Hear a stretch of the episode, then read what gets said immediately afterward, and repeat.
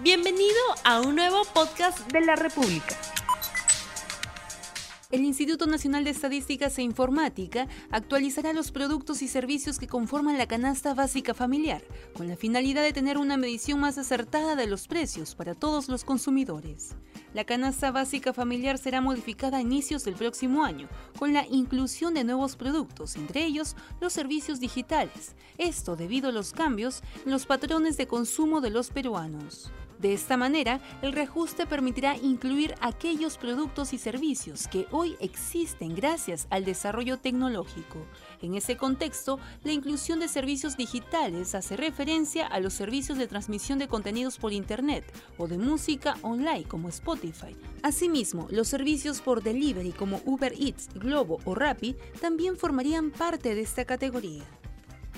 Si quieres saber más sobre cómo estará conformada la nueva canasta básica familiar, así como las modificaciones que realizará el INEI e sobre la misma, no te pierdas RTV Economía. ¿Por qué se debe actualizar la canasta básica familiar?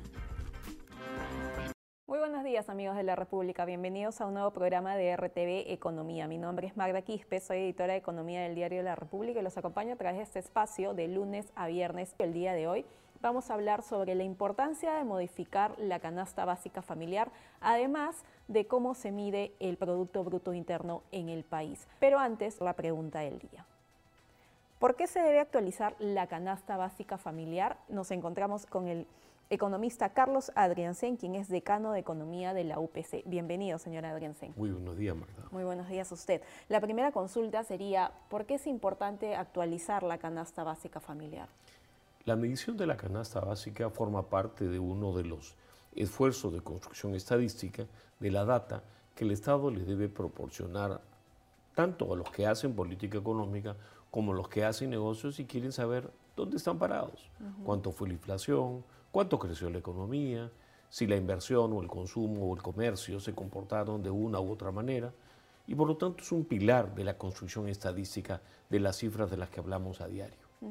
¿Qué componentes tiene la canasta básica familiar para explicarles a nuestros televidentes? En los términos más sencillos es eso, una canasta. Se escogen, de acuerdo a un muestreo, una determinada composición de productos, precios y cantidades que permiten, por un lado, por el lado del flator del PBI, calcular el tamaño de la producción a precios de mercado o a precios del productor, y por el lado de la canasta de consumo, calcular la inflación. Y entonces es tremendamente importante. Se habla de incluir productos digitales que antes no se consideraba, porque el patrón de consumo, imagino que de las familias ha cambiado. En realidad todos estamos cambiando continuamente nuestro patrón de consumo. Ahora la gente consume cosas mucho más verdes. Yo quería tomar un café aquí en las afueras de la República y todo el mundo venía algún menjunje de quinoa o de cosas verdes. Y el café también es natural, decía yo. Bueno, cambian los patrones de consumo y lo que debe hacer una institución como el INEI e es tratar de capturar la mejor medida de lo que la gente consume. Ahora bien, este puede ser un proceso arbitrario si no es eh, transparente. Y por eso aplaudo que el INEI e diga que va a tomarse su tiempo en hacerlo bien. Porque en el pasado no ha sido tan raro que una canasta se cambie por consideraciones políticas, por agradar al gobernante. Cuando, cuando yo era chico, trabajaba en el Ministerio de Economía y algún funcionario le preguntaba al ministro, oiga, ¿qué tasa de inflación quiere que tengamos? Y eso es terrible, porque se pierde la integridad de la construcción de la data, se cocina. Se dice que hay reactivación cuando en realidad está cayendo la economía. El caso más patético, por ejemplo, es Maduro en Venezuela el producto cae menos 15% y las cifras oficiales brillan o por su ausencia o por su irrealidad. ¿Desde cuándo no se da una actualización de la canasta básica? A ver, las actualizaciones pueden ser significativas o no significativas. de las no significativas de pequeña escala casi no hablamos. Y yo recuerdo la, la última grande, grande, grande, si no tengo mala memoria, fue en los 90, antes subieron a los 80, y se llega a corregir el tamaño del PBI en montos enormes. Por lo tanto, hay que ser muy desconfiado, porque la política siempre va a querer decir, oiga, usted, eh, Alan García, que decía 8 o 9% y usted está creciendo algo más de 1. Entonces, curiosamente puede haber alguna persona displicente que le va a querer decir, yo te cambio a la base y voy a hacer que esto valga más y de tal manera que el promedio salga bonito. Sobre ese punto, el cambio de la base para medir el Producto Bruto Interno en el país, ¿va a sincerar las cifras? ¿Cómo ve usted esta propuesta? Yo creo que primero hay que ver cómo cambian la base. Luego hay que discutir los supuestos y las metodologías utilizadas. Hoy día se habla de algo así como te voy a dar un regalito. A ver si el regalito es para todos los peruanos y no para el gobernante de turno. Esa es la duda del millón. Si este cambio de base el INEI lo realiza apegado estrictamente a técnicas de estadística y de contabilidad nacional, sería lo apropiado si es que puede fundamentar que, por ejemplo, la aparición de los rapis que nos cierran todo el día en las motos o todos estos servicios de Internet afectan el consumo porque cuidado que nos podemos dar con la sorpresa de la elección. La gente creía que las redes influían los resultados. Y fíjese lo que pasó en esta elección. Al final salieron muchos del camino y se eligió cualquier cosa. Y escucho partidos políticos que tienen el 3% de la preferencia de los electores hábiles y se juran el APRA en 1985. Y esta, esta nueva medición, ¿usted qué componentes debería de tener? O sea, ¿qué año se debería considerar como año ah, base? Esa es una discusión. Usualmente se busca escoger un año base lo más equilibrado posible y ni tan lejano a 2020 ni tan cercano para poder hacer comparaciones. Se trata de escoger una función de eh, inversa de utilidad que permita que el índice de precio real sea lo más consistente. Yo sé que para el televidente es algo así como chucu, chucu, chucu, chucu, pero lo concreto es que asumo que el INEI va a hacer un trabajo técnico cuidadoso de seleccionar el mejor año base. hay criterios, hay evidencia. ¿Mm? ¿Cuál es su propuesta? ¿Cuál debería ser el mejor año base? Yo no puedo hacer una propuesta sin que me paguen por hacerla. Eso tomaría lo menos muchos meses de, de trabajo para un equipo. Entonces, aventurar a decir, que yo qué pienso respecto a un trabajo que instituciones como el INEI se toman años en, realizar, voy a decir, a mí me parece no. Yo puedo revisar los resultados y su consistencia, claro, para poder hablar del tema, pero no puedo opinar, así como así, cuál sería el mejor año. Sobre el tema de la canasta básica familiar, que va de la mano con el sueldo mínimo, muchos eh, gremios sindicales señalan que el sueldo mínimo este, no corresponde a lo actual. Nunca ha correspondido. ¿Cree que se debería subir entonces al, modificar la canasta básica? No, no. Yo quiero a la gente. Y quiero a la gente en el sector informal. Y en el sector informal, cuando yo elevo la remuneración mínima vital, los mando al ostracismo, a la pobreza, a la informalidad. Porque si fuera tan lindo subir la remuneración mínima vital, yo personalmente pienso que todo peruano debería tener una remuneración mínima de 20 mil soles. Pero eso no es posible, porque la productividad de mi gente es menor. Por lo tanto, yo no soy un creyente en subir los salarios por decreto. Entonces, ¿no está de acuerdo con que en un aumento? No, yo creo que lo que se debe hacer es dejar de gastar en tanta, tanto gasto suntuario y gastar mucho más en educación para que suba la productividad de la gente. Yo estoy a favor de no trabar inversiones para que haya más inversión y la productividad de nuestra gente sea mayor, ergo sus salarios. O sea, hay que trabajar para fundamentar un aumento real y no caer en la demagogia de poner un salario o una remuneración mínima vital artificial, demagógica, que al final le hace daño a la gente más pobre. Ahora, este sinceramiento del PBI y también el tema de la canasta básica familiar, eh, ¿debió hacerse hace mucho tiempo? ¿Cuál es su opinión que recién se está, se está considerando esta propuesta? Fíjese, yo no soy de los que critica así como así instituciones técnicas como el INEI. Pienso que si ellos han salido en estos momentos, quiero creer que se han salido en estos momentos, no es por politiquería, no es para quedar bien con el gobierno ahora que el PIB está creciendo menos, sino que tienen razones fundamentadas de peso que al final los economistas vamos a terminar descubriendo, sí o sí, para hacer este nuevo trabajo estadístico una nueva canasta y una mejor medición del PBI a través del año base. Ahora, la medición del PBI en el país, ¿cómo estamos comparados con otros países? ¿Cómo miden el PBI en otros países? A ver, vamos a decir, somos como el Barcelona en comparación a Bolivia o a Venezuela. Pero en comparación a países más ricos, nuestro presupuesto para hacer estadísticas es significativamente más limitado. En ejercicios como, por ejemplo, la medición de la incidencia de pobreza, pasamos todas las auditorías. En cuentas de balanza de pagos somos campeones, en cuentas bancarias somos campeones. El Banco Central, la Superintendencia, en un trabajo destacable regionalmente, incluso globalmente. En INEI eh, el presupuesto es más exiguo. Ellos hacen lo mejor que pueden. No puedo decir que un PBI en una economía que tiene dos tercios de informalidad va a ser una medición impecable. No, no. Pero esto se precia a la manipulación a que alguien diga, oye Cholo, ponme un PBI más grandote para quedar bien. No, hay que respetar al INEI, darle su tiempo y también darle recursos. Es como la Contraloría. ¿Quiere usted mejor revisión de las cuentas de control? Dele presupuesto a la Contraloría. ¿Quiere mucha corrupción? Quítele presupuesto a la Contraloría. Como esa famosa conversación de un primer ministro contra un contralor que ahora ha sido elegido como político, en que le decían, Cholito, te damos plata si es que pasas esta cuestión de chincheros. Tan lamentable. Aquí en el país la eh, se mide el PBI, el PBI de forma mensual y debería ser trimestral, de repente de otra manera. El trabajo que hace el Banco Central por recopilar estadísticas mensuales y calcular junto con el INEI unos índices mensuales que ajustan bastante bien al trimestral y al anual es muy meritorio.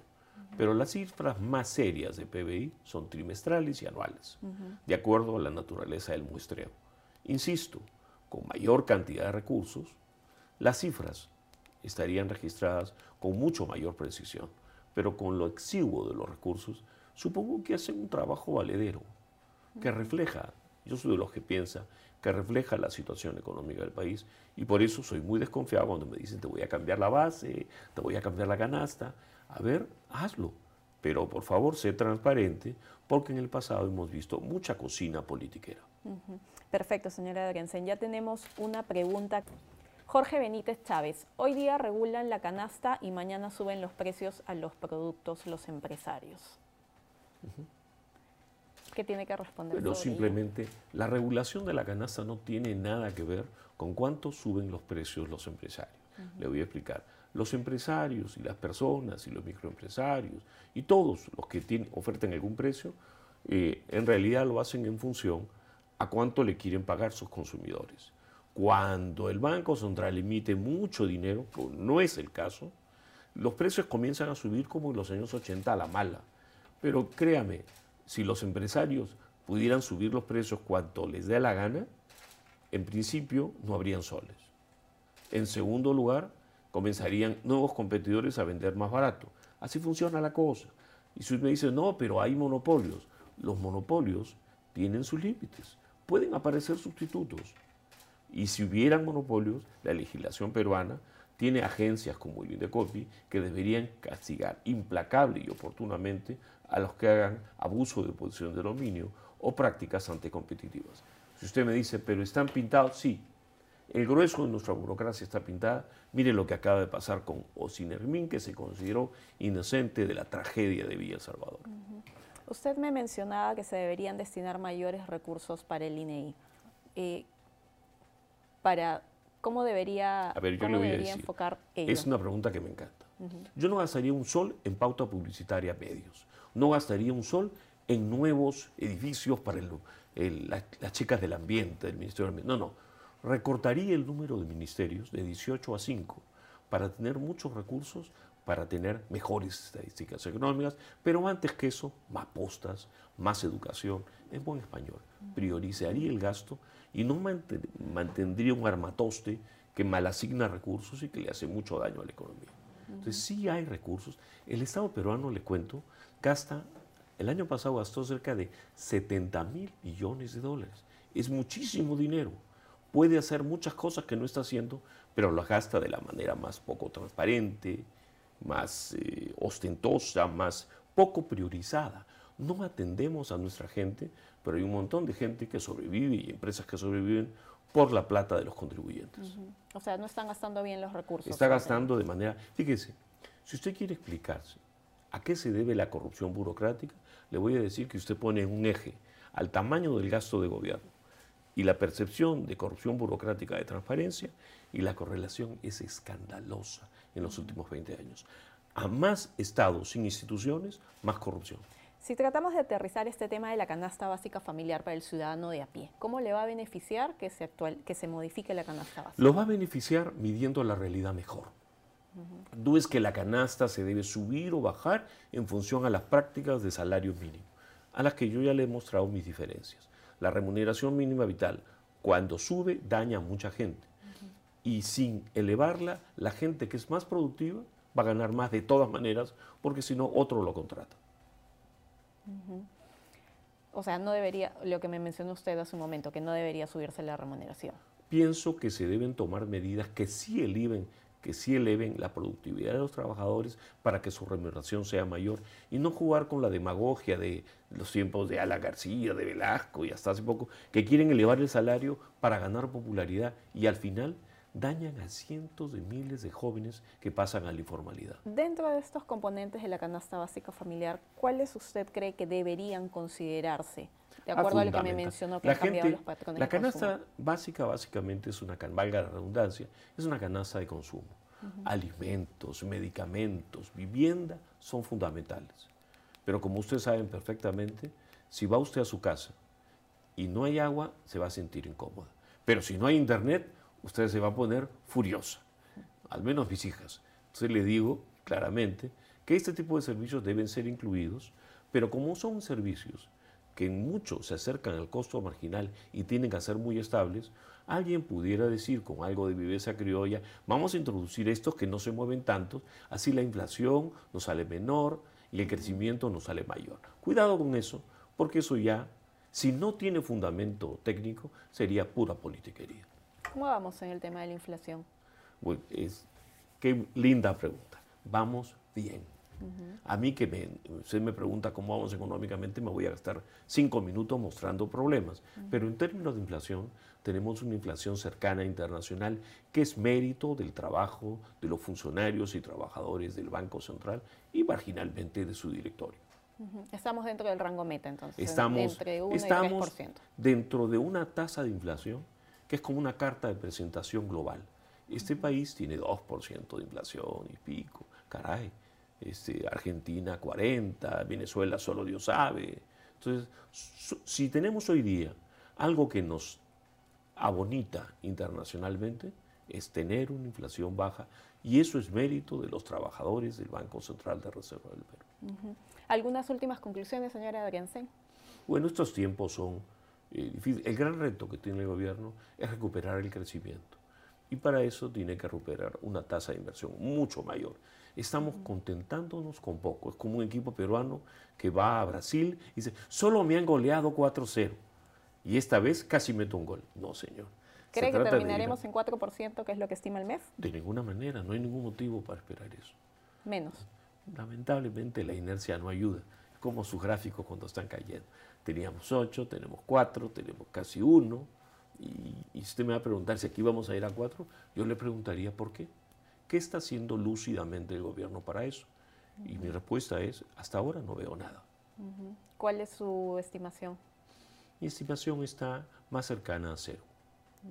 Perfecto. Bien, muchísimas gracias por haber asistido a RTV Economía. Hemos estado con el economista Carlos Adriansen, quien es decano de Economía de la UPC, con quien hemos hablado sobre el tema de la canasta básica familiar y el tema de la revisión de cómo se mide el Producto Bruto Interno y muchas gracias a ustedes, que tengan un buen día. No olvides suscribirte para que sigas escuchando más episodios de este podcast.